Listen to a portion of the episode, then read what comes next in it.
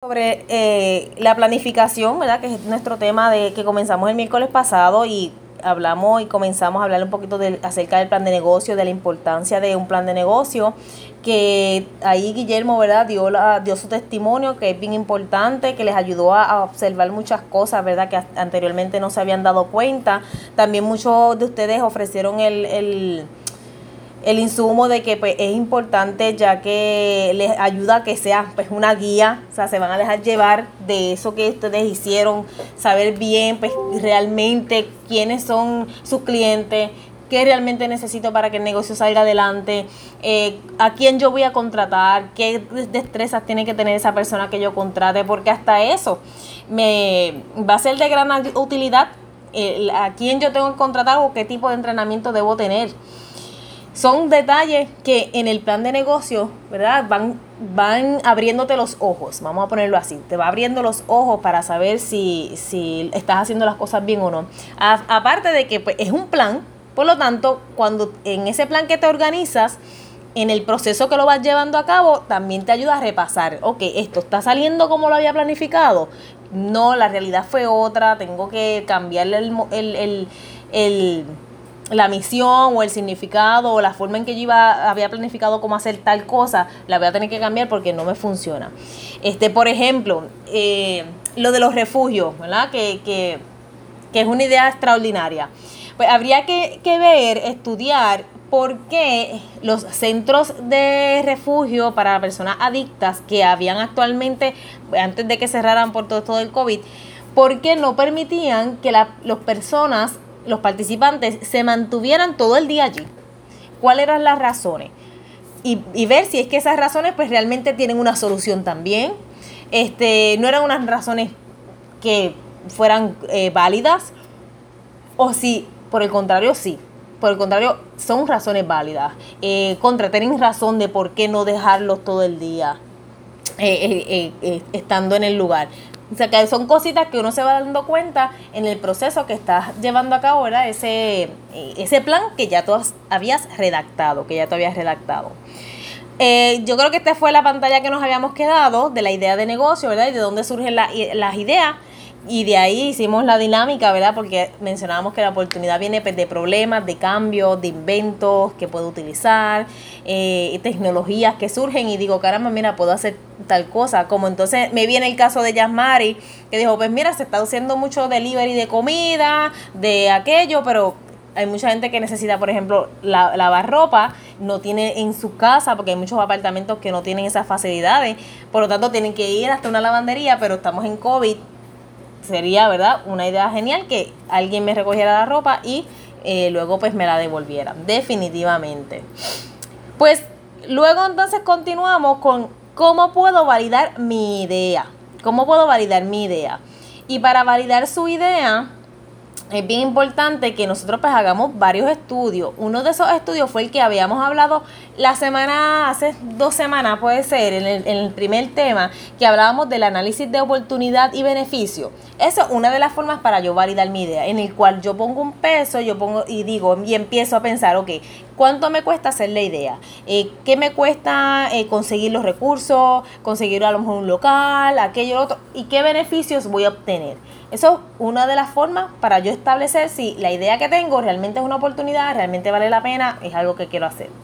La otra forma, eh, les menciono aquí, ¿verdad? Que hay unas preguntas guías muy buenas, las voy a mencionar este, por aquí a ustedes en la, en el, en la página 2 del libro de texto, que te dice, por ejemplo, ¿qué conocimientos yo tengo?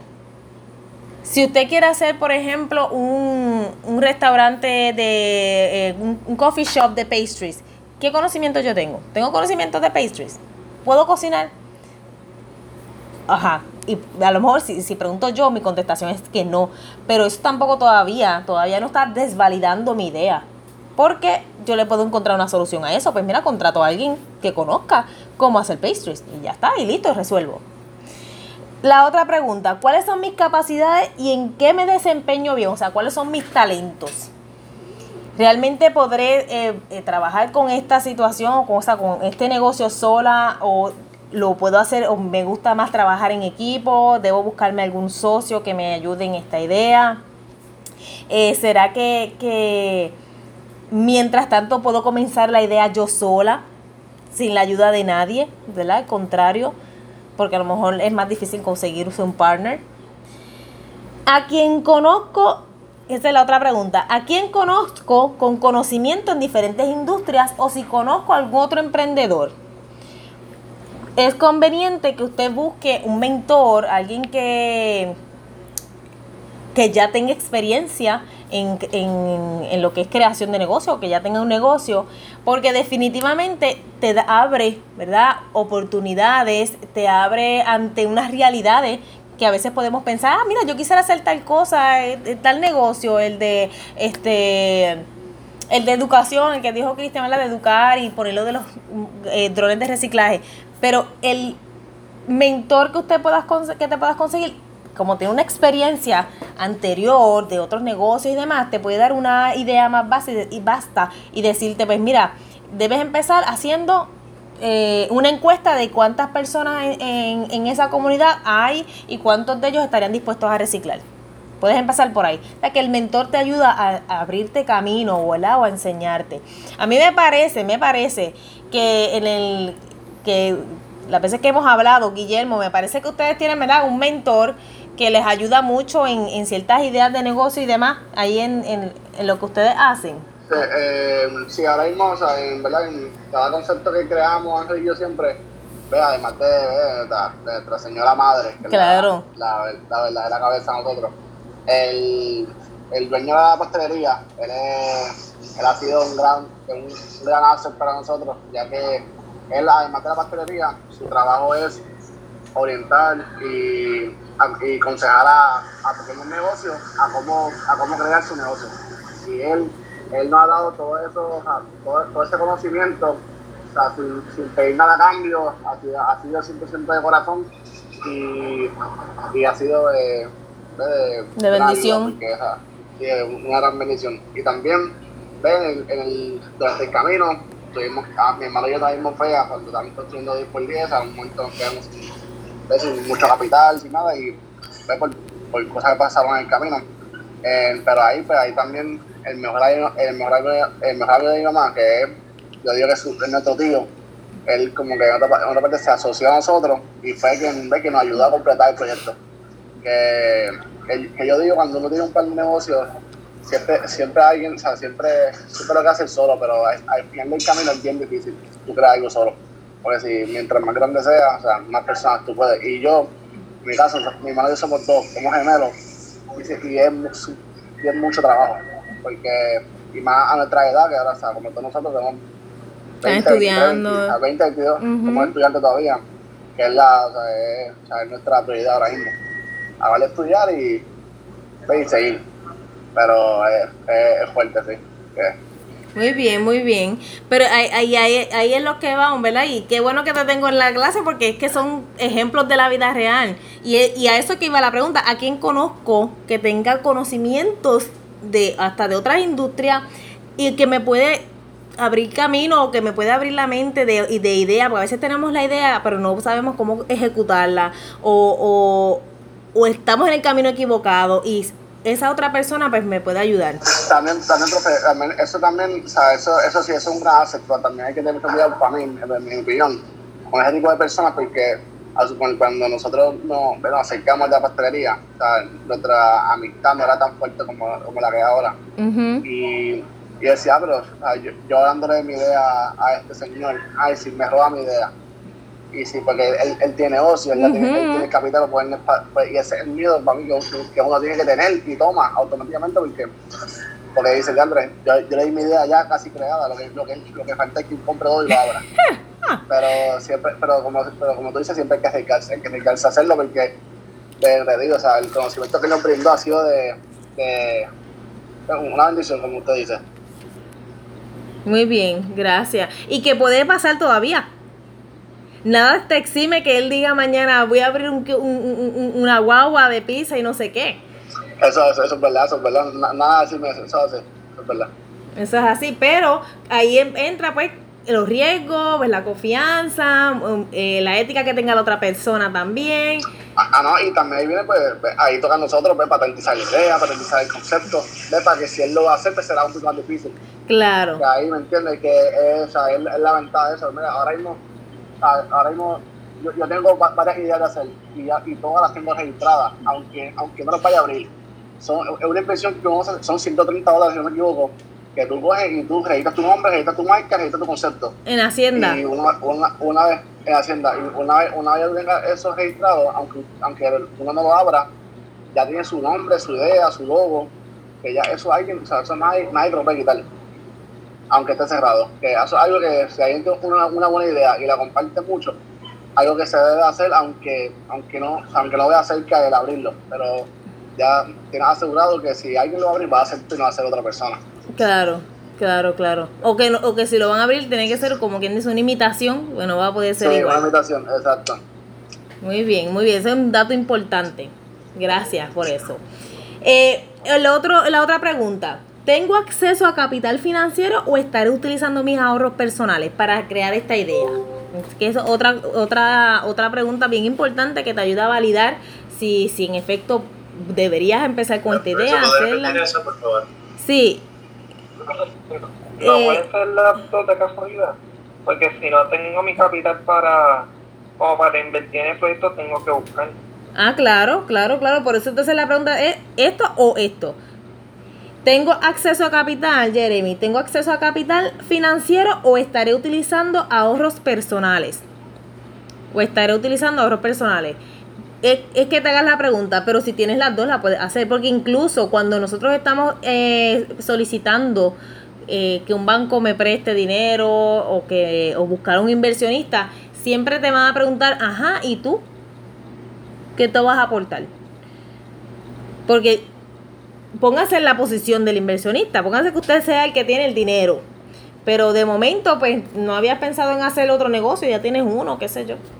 Y alguien se te acerca y te dice, mira, tengo esta idea genial, quiero hacer esto, aquello, lo otro, mira, todo esto, toda esta idea tengo. Este, necesito 10, y voy a irme bien bajito, necesito 10 mil dólares. Y usted póngase en la posición del otro lado, del inversionista. ¿Usted se los va a prestar así? 10 mil pesos, ah, pues toma. No, usted no lo va a hacer, lo va a prestar así. Porque por lo menos adelante, aparte de usted pe- pedirle bien un plan de negocio o un canvas, ustedes lo van a trabajar también el canvas, para ver si hay, en papel por lo menos se ve algo bien formal y presentable y, y- y se ve que tiene, ¿verdad? Como quien dice, eh, pies y cabeza. Este, tú también vas a preguntarle, porque ahí tú estarías arriesgando, o sea, que estarías solamente tú arriesgando y la otra persona no va a arriesgar nada. El que va a ser dueño de negocio no va a arriesgar alguito, algo, aunque sean este dos mil dólares de, de los 10 mil que necesita. Necesita, exacto, mira, Nicola eh, dice, necesito una garantía, exactamente. Vas a necesitar que, que algo te garantice que tú no eres el único que te estás arriesgando ahí. Así que la, pregunta te la pregunta es que si tienes el capital financiero o ahorro o vas a usar ahorro personal, pero se refiere básicamente a lo mismo. O sea, igual tienes que aportar algo. Tienes que aportar algo, ya sea de tus ahorros personales o de algún capital, pues porque ya tú tienes algo, mejor algún otro negocio y tienes un, un capital de negocio ya establecido. A eso sumarle, pues que sí, que te den el préstamo. Sí, Gabriel.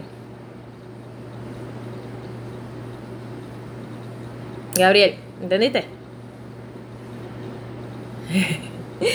La próxima pregunta dice, ¿cuáles han sido mis experiencias o trabajos pasados? Va bastante atada a la pregunta número 3 de a quién conozco, ¿verdad? Sobre que me pueda guiar. Porque sus trabajos anteriores, sus experiencias definitivamente te van a ayudar a crear camino, a crear camino. Sí, Sara. ¿dónde tú estás viendo esa pregunta? En la página 2, ¿tienes el libro? No, Ah, pues en el libro en la página 2. no. Está bien. En el libro en la página 2.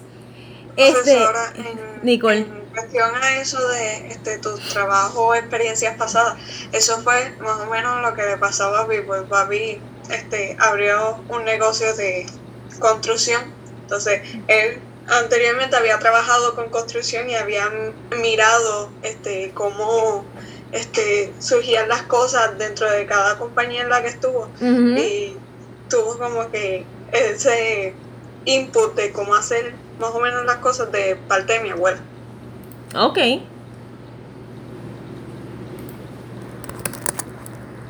Déjame contestar el por aquí. Sí, esta es. Sí, el libro es la, la quinta edición, por lo menos es la que yo tengo. Este, que me preguntaron si se podía hacer la quinta edición. Esa es la que yo tengo. Si hay una más nueva, este. Sinceramente no lo había verificado. Este, le podría preguntar a Lourdes, porque Lourdes fue la última que compró ahí en la librería. Es el que esté en la librería. Pero me preocupa, ahora me preocupa, ¿verdad? Porque si hay una edición nueva, eh, por lo menos en mi caso, sería bueno conseguir la nueva, porque si tiene algún, algún eh, sobre algún permiso nuevo, una permisología nueva, pues la debe estar en la nueva edición. Pero yo creo, yo entiendo que la quinta es la última.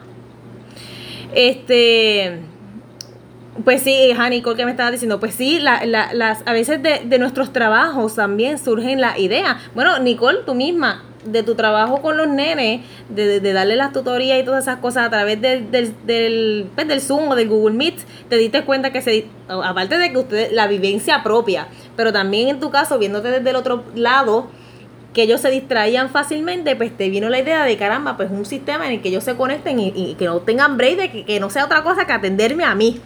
¿Ah? Así que de veces de nuestros trabajos pasados o presentes nos surgen ideas o nos ayuda a validar si esto que yo estoy pensando en hacer realmente tiene o no salida. Tiene o no salida. Y la última pregunta es, ¿cuál es mi pasión? Y pues es una pregunta bien este, sencilla, pero súper importante. Porque eso es, eso aplica hasta en los trabajos. ¿Cuál es mi pasión? ¿Qué me gusta hacer? Porque no hay una, no hay otra, no hay cosa que sea tan mala que usted haga algo que no le gusta. Que usted haga algo que es por obligación y por necesidad. Que muchos trabajos son así. Y no estoy, y no estoy desvalidando y no les estoy diciendo si no te, si tú no, no, no quieres trabajar en un fast food, nunca trabajes en un fast food. No, porque si es por necesidad, ganar experiencia y temporeramente usted trabaja en lo que necesite trabajar. Siempre que sea legal. Pero, pero, póngase en su mente la meta de que esto es temporero. Yo voy a trabajar aquí, que no es lo que me encanta, pero esto va a ser por tanto tiempo porque yo voy a ahorrar. Hágase un plan. Hágase un plan para saltar al próximo capítulo, a la próxima etapa de su proceso, ¿verdad? De, ya sea de negocio profesional o profesional. También eso, esa parte, ¿verdad? Es bien importante aclarar. Pero eh, trabajar en la pasión, en lo que te gusta, eso es bien importante. Tengo una, una conocida que empezó a hacer galletas. Tengo muchas conocidas que empezaron a hacer galletitas. Estas galletitas con el, el icing. Eso tiene un nombre. Eh, anyway, es el frosty ese así bien bonito que se pone durito y hacen muchas figuritas. Royal icing. Ya me. El Royal Icing. Pues entonces, ella empezó a hacer esas galletas from scratch, empezó a aprender por ella misma, ni fue a coger, bueno, que yo sepa, no, no sé, no sé si fue a coger clase, pero anyway, ella empezó desde cero, empezando con unos diseños bien sencillitos. Y ya, ah, ya lleva varios meses, lleva como cinco meses, y ya está haciendo unos diseños cada vez más bonitos, bien, unas cosas bien bonitas. Y entonces, ella, ella entonces, ¿verdad? Me envió una vez unos modelos y me dice, me están quedando bien, ¿verdad? Este, eh, ¿qué, qué te parece? Y yo dije, ya, mira, yo no sé, para mí, al- te ves toda una profesional, se ve súper bien. Y ella dice, "Ay, es que esto a mí me encanta, me encanta. Y le dije, bueno, si no te encantara, yo creo que ya te hubieses quitado, porque es mucho trabajo. Esa mujer no sale de la cocina, eso tiene yo no sé cuántas órdenes, eso está, el, el tú hacer eso, los que han frosteado hasta en su casa así, cosas bien caseras, eso uno está apretando la cosa esa con la precisión. Esa no es mi pasión, la mía personal, aquí de su profesora. Ah. Ahora, ella me imagino que ella para esto, ella no, no, no puede bregar esto de dar clases. Cada uno consigue y entiende cuál es, qué es lo que a uno le gusta y cuál es la pasión de uno. Lo que hace Rocío, el crochet, yo perdería la paciencia. Yo la pierdo rápido, pero Rocío pues tiene ese talento y si le gusta, olvídese que lo va a desarrollar muy bien porque es que le gusta. Le gusta, le va a echar muchas ganas. Así que esa última pregunta es sumamente importante. ¿Cuál es mi pasión? ¿Qué es lo que me gusta hacer? Ahora, más allá de esas preguntas, podríamos buscar en internet un sinnúmero de preguntas que nos puede ayudar a validar mi idea. Estoy segura de eso. Que habrá muchos artículos, muchos otros libros que nos puede dar esa, eh, eh, esa vista de si realmente mi idea vale la pena o, o tiene sentido o no. Ahora, otra cosa que se menciona mucho, y ya esto también es algo que, que se utiliza para cualquier tipo, incluso de decisiones, pero se ve mucho en los negocios, es el, el análisis FODA. FODA en español, ¿verdad? Pero creo que también bastante conocido como el SWOT análisis, que sería con las siglas en inglés, perdón, de amenaza, fortaleza, debilidades y oportunidades. En nosotros estudiar esta es mi idea de negocio, esto es lo que quisiera hacer. Veo que hay una oportunidad. Así que ya estamos llenando uno de los renglones. ¿Cuáles pueden ser mis amenazas ante esta situación? Puede ser falta de dinero, puede ser falta de conocimiento, ve que son también parte de las preguntas que nos hicimos. Puede ser que sea eh, falta de mercado. Mm, Si es falta de mercado, ahí hay que poner como un red flag. Si no hay mercado, ¿en dónde está entonces ese mercado? Cuando, cuando digo mercado, recuerde que hablo de los clientes. Si no hay suficientes clientes en el área sur, pues vamos a movernos al norte. ¿Ve? ¿Cuáles son mis fortalezas? ¿Qué talento tengo yo? Esto me apasiona. eh, eh, tengo un, familiar que me va a apoyar o que me va a invertir. eh, tengo los estudios, que los tengo en turismo, así que lo que yo quiero es montar un Airbnb. ¿Cuáles son mis fortalezas? ¿Y cuáles serían mis debilidades? Y esto es para que usted se presente un panorama de cuál es su situación actual. Si yo tengo estas debilidades y amenazas, que son las que, que las, las que me tengo que fijar, por eso es que estoy haciendo un análisis, para saber si tengo una amenaza y si tengo una debilidad. No es por ser negativo, es porque lo que quiero saber es, lo que quiero saber es si esta amenaza me puede tumbar todo lo demás o si yo la puedo convertir en una oportunidad. El yo tener una amenaza a lo mejor de una competencia, ¿me puede tumbar el negocio o cómo la puedo convertir en oportunidad? ¿Cómo usted cree, vamos a, a- pensar de lo más sencillo, cómo usted cree que una competencia, que puede ser mi amenaza, yo la podría convertir en oportunidad?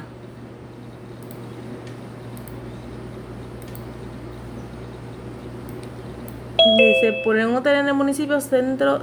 Gabriel nos comenta en el chat que poner un, hotel en el municipio, en el centro de la isla, sería buena idea porque así las personas se pueden mover hacia todos los lados de la isla. Sí, desde el punto centro a diferentes partes de, de Puerto Rico. ¿Cómo yo podría eh, convertir en oportunidad la amenaza de una competencia? Que, que coloquen otro puesto de, de pizza al lado de- del, del negocio de, de Guillermo. Vamos a ayudar a Guillermo a contra- contrarrestar esa amenaza. ¿Cómo ustedes creen que eso podría convertirse en oportunidad? Habría que estudiar la competencia. que ellos están haciendo que yo no estoy haciendo, que ellos venden que yo no vendo, qué cosas yo sé que hago bien que ellos no hacen. ¿Ok? Y ahí, ahí vas a ir agarrando más fortalezas que pueden generar la oportunidad. ¿Alguien más? Vamos a ver por aquí, alguien escribe en el chat.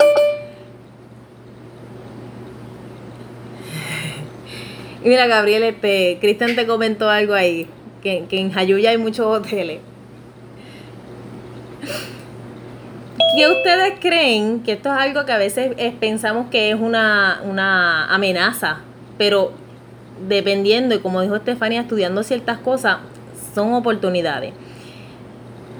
Ya sea otra guaguita de pizza al lado de la de, de los muchachos de Guillermo, o incluso si lo vemos, lo podemos, vamos a verlo desde el punto de vista real, ya esto pasó. En el pueblo de Ponce, en el casco urbano, había un, habían dos hoteles que llevan años allí. Está el Hotel Meliá y estaba el Hotel Bélgica. Se hacen competencias, definitivamente, son competencias. Los dos son hoteles en el casco urbano. Sin embargo, No, pero creo que eh, o sea, tengan que ver, o sea, tengan que ver que, por ejemplo de los hoteles, que o sea, el media te va a ver que el Bélgica no ofrecía y que, el- y que el media podía ofrecer. exacto. Como que, y así como que, porque así, o, o también si ellos tienen, o sea, si el Bélgica tiene algo que llama la atención, pues también, dicen, "Perfecto, yo voy, voy a traerlo a mi hotel, porque a la gente le gusta. Ujú. So, como el, el Bélgica llegó como amenaza, pero él también le, le, le, le enseña en este caso al Melía, al Melía, ¿verdad? Al Melía que lo que le falta, Claro, creo yo. claro. Se están También depende de Ajá. lo que están vendiendo, porque hay personas que hay personas que les gusta, prefieren pagar cierta cantidad de dinero por la experiencia también, Claro. por la localización. Claro, porque sabemos que en el caso de los hoteles, incluso si habláramos de una competencia que se te pueda eh, traer, ¿verdad, Guillermo? Eh, Nicole lo acaba, acaba de poner en qué se especializa, ¿verdad? Sabemos que entonces cada uno tiene, aunque es competencia directa, pero cada uno tiene un mercado.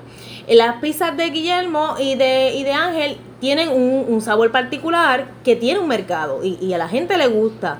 Y pues el que no le gusta, pues sabe que puede comprar en la otra guagua, en el otro food. Obviamente, igual entra el- en la parte del mercado de cómo yo, porque, eh, vamos que yo quiero que igual que lleguen más al mío. Ahora, viéndolo desde el macro, desde el macro es, vamos a, a ponernos en un dron y subimos y lo vemos desde arriba. El que haya un hotel, dos hoteles en un lugar, ¿qué trae eso? ¿Qué trae que haya dos hoteles en el casco urbano? competencia que las personas se pongan a investigar cuál le conviene más y que cuál le ofrece más. Y se van a ir obviamente a, al que le ofrezca más. Ok, por lo tanto, No, Cristian, estás llegando, Hay- estás Hay llegando. opciones, hay dos opciones. Ajá, Guillermo. Es que, o sea, bueno, bueno si al, al haber dos, no, pues, el cliente tiene opciones. Hay opciones, ah, ok. Por lo tanto, ¿qué provoca en el mercado, en la gente? Pues que la gente vaya a uno o al otro. O sea, uno, uno tiene más gente que el otro. Uno puede ser que tenga más gente que el otro, pero igual en el caso de los hoteles, uno es más chiquito que el otro. Por lo tanto, va a ser normal que, pues aquí no quepa que pone el otro. Trae más gente al lugar. Así que de momento podremos pensar que contra, se me puso otro hotel aquí, pero eso trae más gente al lugar. ¿Ok? Esa es una de las oportunidades. La competencia te ayuda a traer más mercado. Claro que tienes que competir y te, te los tienes que pelear, pero va a traer más clientes. Porque si tú sabes que en Ponce hay más que un hotel, tú como, como, como huésped del área metro, vamos a poner, tú dices, caramba, más que un hotel en Ponce. ¿Será que es bien aburrido? Eso que en pueblo, eso es que eso que allí no hay nada que hacer. Eso que allí, eso está malo allí. Pero si tú te enteras de que, mira, tengo pa- para escoger, tengo, hay tres hoteles, es más cuatro ahora, tengo para escoger, pues mira, eso debe estar allí bueno, debe estar bueno eso allí, vamos para allá. Vamos para allá a ver qué hay. Eso trae gente, trae gente. Se hacen acompañamiento, se hacen acompañamiento dentro del área, dentro del área. Así que esa, esa. Exacto, exacto, Estefanía. Así que eh, la, la competencia a veces, o sea, a veces no, siempre, también trae una oportunidad. Y así es muchas amenazas, muchas amenazas. En el caso de, de, de, de ahora mismo la situación, la amenaza grandísima del COVID. Pues claro, que cómo convertirla en oportunidad se ha convertido bien difícil. Pero ha, ha habido negocios que han logrado reinventarse y buscar la manera de alguna forma. Le dieron 3.000 vueltas al COVID para lograr encontrar cómo yo puedo superar esto y, y seguir generando una ganancia o un ingreso, a pesar, aunque no sea el mismo ingreso a lo mejor, pero a pesar del COVID, sobrevivir estos meses, porque pues como todo en la vida tiene una caducidad, esto en algún momento, ¿verdad? Pues en el nombre de eso pues va a terminar y vamos a poder regresar a una nueva normalidad. Jeremy. Lo del, lo del la oportunidad de eso del COVID, pues muchas empresas, digo, de, por lo menos de comida, están haciendo lo que es, este, ¿cómo se llama? ¿Cómo se llama? Este, cuando tú pones en tu celular esto y lo ordenas. Este, las aplicaciones. Lo Ah, esa tu Go. Donde tú ordenas y te lo mandan en tu casa, ¿cómo se llama eso? Este, Delivery. Delivery. Están haciendo mucho eso ahora. Claro. Ahora es con todo. Los productos cristal que se supone que son de carro dejaron de producirlos para hacer este desinfectante y todas esas cosas. Ujú. Exactamente. Exactamente. Mucha gente que se dedicaba a hacer a lo mejor trabajar con acrílico o que saben bregar con, qué sé yo, con construcción, se dedicaron a hacer eh, muchos acrílicos, esto para las escuelas, para los gimnasios, para crear esos espacios más privados, ¿verdad? Y evitar el contagio. Y muchas cosas, muchas cosas, ¿verdad? Han- han- muchas oportunidades han surgido también a pesar de la amenaza grandota, ¿verdad? Que, que, que presenta esto. Entonces, en el caso de las fortalezas y debilidades, si se dieron cuenta, cuando hablamos de amenazas y oportunidades, hablamos mucho de lo externo. Hablamos de la competencia y hablamos de, del COVID. En- por lo tanto, fortalezas, eh, perdón, amenazas y oportunidades, vamos a estar estudiando nuestro ambiente externo. Lo que nos amenaza y lo que nos da oportunidad. Ahora, cuando hablamos de debilidades y fortalezas, lo que vamos a ver es lo que es interno, ya sea de nosotros como persona o, los que van a componer eh, esa administración del negocio, o si ya pues mi negocio está corriendo y yo estoy haciendo este proceso pues para ver cómo puedo mejorar, pues mi negocio per se, mi negocio pues cuáles son sus fortalezas, pero también cuáles son sus debilidades. Y las debilidades más comunes, especialmente cuando se va a empezar con un negocio, es no hay chavo, no hay capital. Y obviamente ya eso entonces se convierte, eh, ¿cómo lo convertimos en una fortaleza? Pues si entre mis fortalezas yo tengo, y lo vamos a hablar, bueno, ya probablemente el, el miércoles, pero entre mis fortalezas yo tengo que, tengo buen crédito, siempre he pagado las cosas bien, eh, eh, tengo una línea de crédito con el banco, eh, tengo buenas recomendaciones. Pues mira, no tengo debilidad, no tengo capital, pero fortaleza es que tengo buen crédito, quiere decir que me van a prestar dinero y entonces pues voy a poder contrarrestar esa debilidad. ¿verdad? Eso para como un ejemplo simple entre debilidad y fortaleza. Debilidad ante el negocio, pues mira que yo no sé hacer este, quisiera un negocio de, de galletas, pero no las sé hacer y no me gusta hacerlas. Por lo tanto, ¿qué hago? Pues mira, fortaleza, a lo mejor conozco a alguien que hace galletas o que estudia, o tengo el dinero, el capital para pagarle a alguien para que la haga por mí y yo pues administrar la parte administrativa. Así que debilidades y fortalezas soy yo. Yo como persona o si ya tengo el negocio, pues el negocio per se. ¿Cuáles son sus fortalezas? ¿Cuáles son sus debilidades? Amenazas y oportunidades, lo externo. ¿Qué está pasando afuera que me amenaza? ¿O qué pasa afuera que yo, "Mm, esto es una oportunidad para aprovecharla? ¿Entendieron el, ese análisis FODA? Ese análisis FODA o SWOT análisis, eh, eso, esto es algo que se utiliza pues para, para un montón de cosas, desde cómo crear un negocio, cómo validar la idea, lo puedes utilizar ya con tu negocio corriendo para saber si tienes que invertir más o si tienes que hacer algo, si tienes que eh, tomar la decisión si abres en otro local en otro lugar. Eh, lo puedes utilizar hasta, hasta para tus estudios, hasta tu, para tu sentido personal, si te mudas, si no te mudas. Para muchas cosas podemos utilizar ese, ese SWOT análisis. ¿Ok? Seguimos por aquí. Por lo tanto, ¿qué características nos trae aquí, verdad, el, el, el tema? ¿Qué características yo puedo tener o yo necesito tener para que me, me presten dinero o que mi inversionista decida colaborarme e invertir algo, ¿verdad?, de dinero en mi negocio.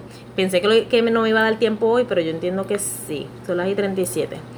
Estos son las cinco Cs del crédito. De esto lo van, van a escucharlo mucho ahora en clase y ya luego en su vida, ¿verdad?, personal, después de que se gradúen y demás, o algunos a lo mejor ya lo han escuchado muchísimo.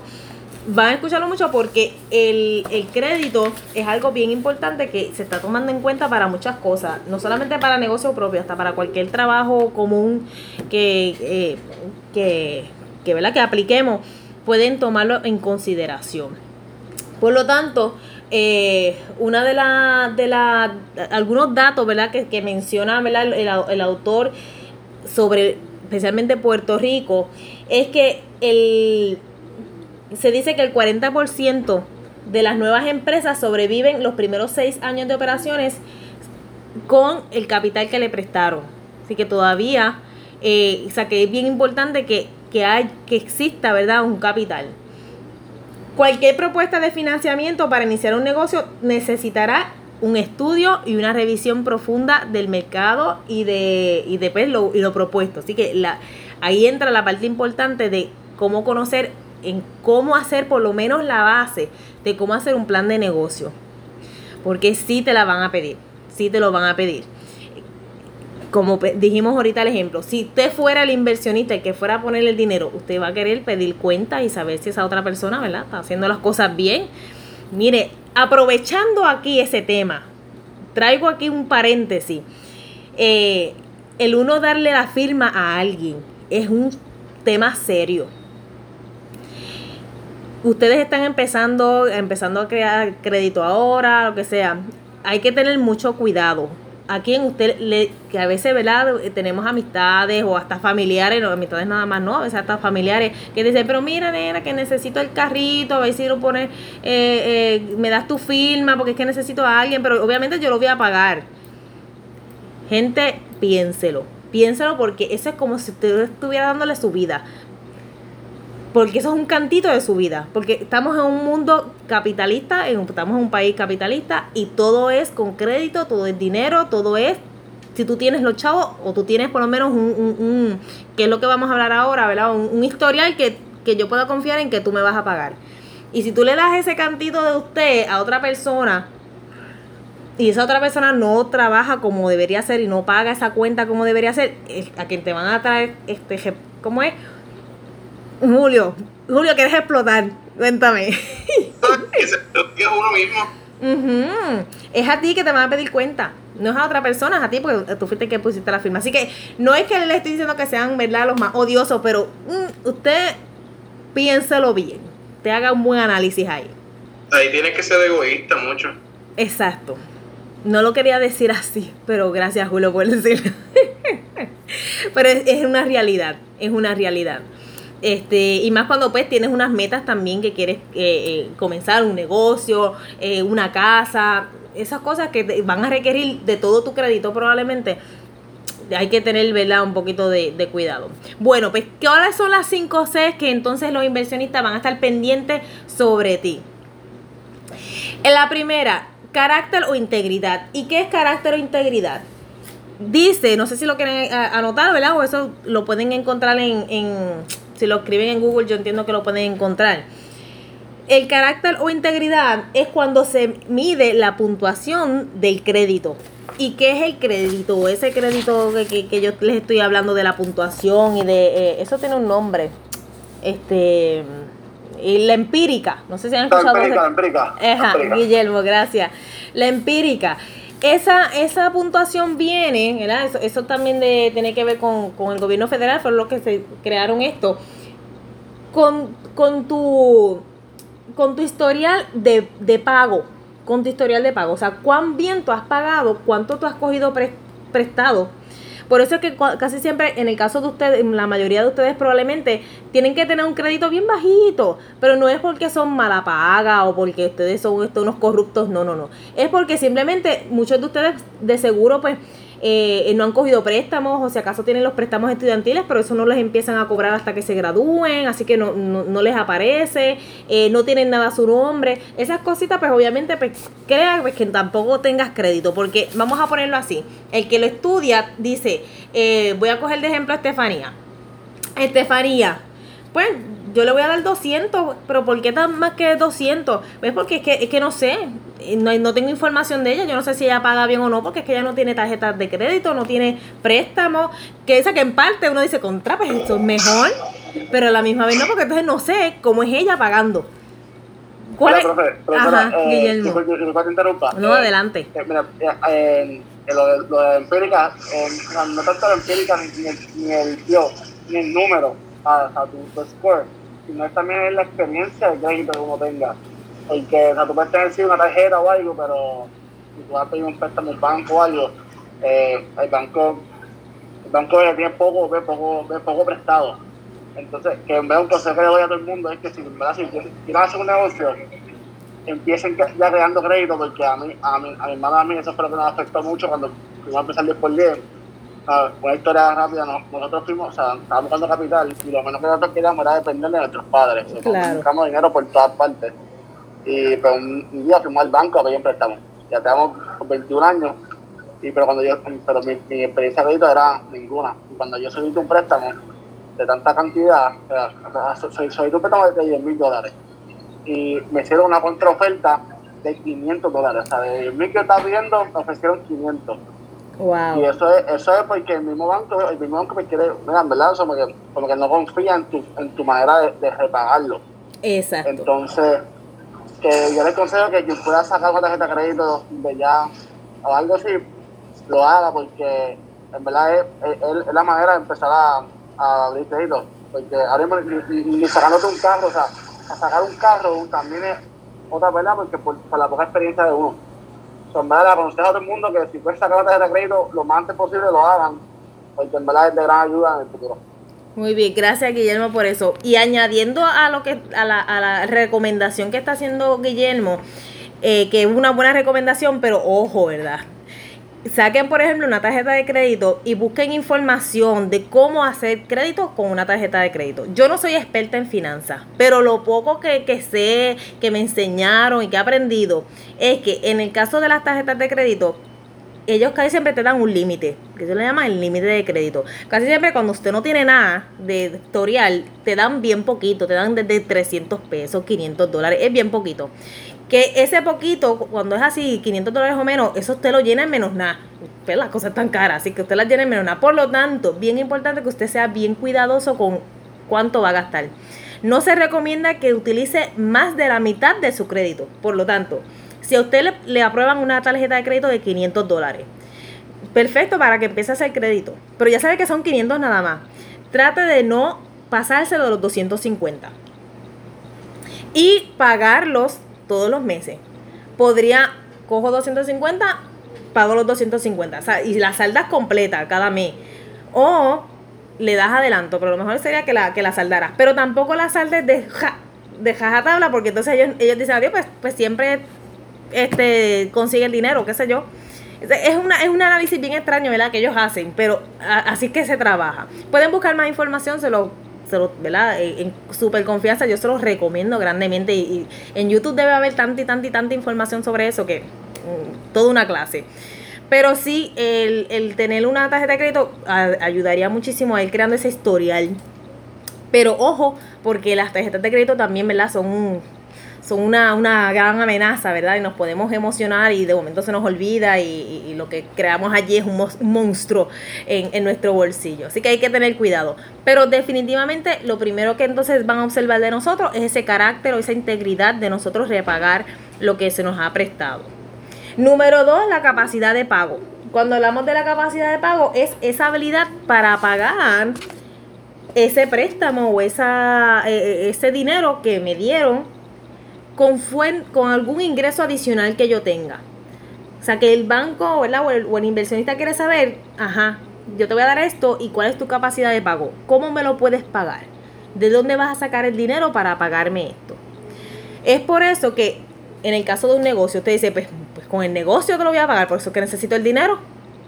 Pues ahí es que entra que ellos necesitan ver en números, en papeles, ahí escrito bien chévere, bien bonito, un buen estudio financiero de que sí, de que tú le estás diciendo de que en tanto tiempo tú vas a recuperar, recuperar la inversión, que tu negocio va a generar tantos ingresos mensuales. Ellos necesitan ver eso en papel con un estudio real y con, con eh, una buena validación. Porque entonces ellos sí, ah, ok, ok, capacidad de pago es por a través del negocio, porque ajá, ya vi el estudio, que sí, que se van a, a generar cierto ingreso y demás. Pero que, que lo tengan en cuenta, van a mirar tu capacidad de pago. Van a mirar tu, capital. Y el capital es lo que usted va a invertir. Que ahorita Gabriel estaba preguntando. ¿Cuál es, ya sea su ahorro o si tiene otras inversiones u otras cosas? Pero ¿qué usted va a aportar? Muchos lugares piden hasta un 25% de todo lo que usted está pidiendo. Que usted aporte un 25%. Hay algunos que piden menos. Pero definitivamente preguntan que usted también va a arriesgar. Yo no quiero ser el único en arriesgarme con su negocio, porque es suyo. So, ¿Qué tú vas a poner? Ahí. Ese es en el capital. El colateral se refiere a activos, aquí está la parte importante, en especial para los negocios eh, propios o independientes, que obviamente es la forma más fácil, de eso vamos a hablar más adelante, pero es la más fácil de, de generar, ¿verdad? De tú crear, fundar un negocio, es independiente. Pero en la independiente, como es propia, soy yo, negocio soy yo, yo misma. Por lo tanto, a la hora de hablar del colateral, ellos van a estar mirando mis activos, yo como persona. ¿Y qué son mis activos? ¿Con qué yo garantizo que yo te voy a pagar ese préstamo? Ya habíamos mencionado que la capacidad de pago, si yo no tengo trabajo, ya yo te estoy explicando que pues mira, pues a través del, del negocio, que mira que aquí dice que yo, hice un estudio y, y yo voy a vender esto y te voy a poder pagar. Ok, pero ¿y si no puedes? ¿Y si el negocio no, no funciona? ¿Y si no haces la venta que quería? ¿Cuál es tu colateral? Ah, pues mira, pues tengo una casa que está valorada en tanto. O tengo un, un carro también. O tengo un terreno en tal lugar. Así que ellos quieren saber qué otros activos, que no sea necesariamente cash, ¿verdad? Efectivo, usted tiene que hablando crudamente, pues que si usted no cumple en el pago, te lo van a quitar. El banco se te va a quedar con eso. Pero es porque esa es la promesa. ¿Verdad? Es como un intercambio. ¿Ok? Y la última C son las condiciones del préstamo. Que nada, las condiciones del préstamo, pues eso mismo. Eh, pues para qué se va a usar el dinero, el banco tiene que tener un registro, eh, banco cooperativo, ¿verdad? O con que usted lo vaya a hacer, debe tener un registro de que fulano de tal me pidió esta cantidad de préstamo y se va a utilizar para este propósito. Generalmente la mayoría de los préstamos, aunque no sea para un negocio, te piden o te, o sea, te preguntan y ellos tienen que estipular bien para qué es la condición del préstamo. Si por ejemplo eh, es para es para comprarse un carro, pues ellos estipulan esto es para la compra de un vehículo. Si es para estudiar, esto es para estudiar. O sea que en la condición de- del préstamo se tiene que anotar para qué es. Eh, eso y la- en las condiciones de préstamo también entra ahí, pues entonces el interés que te dieron, el cuánto tiempo lo vas a repagar, cuánto tiempo te van a dar para que lo repague y todas esas otras condiciones, ¿verdad? Por decirlo así, de un contrato que estás haciendo al recibir ese préstamo. Al recibir ese préstamo. Hasta ahora, son las y 50. ¿Dudas, preguntas con el tema de hoy? ¿No? Perfecto. Pues entonces, ajá. ¿Quién me habla? Jeremy. ¿Cómo, Jeremy? en, en colateral, en resumen, en resumen, ¿qué significa? En cola- ah, el colateral. En el colateral es cuáles son las, los activos. Activos se refiere a más allá de dinero efectivo, o sea, cosas, propiedades que tú tengas. ¿Cuáles son tus activos?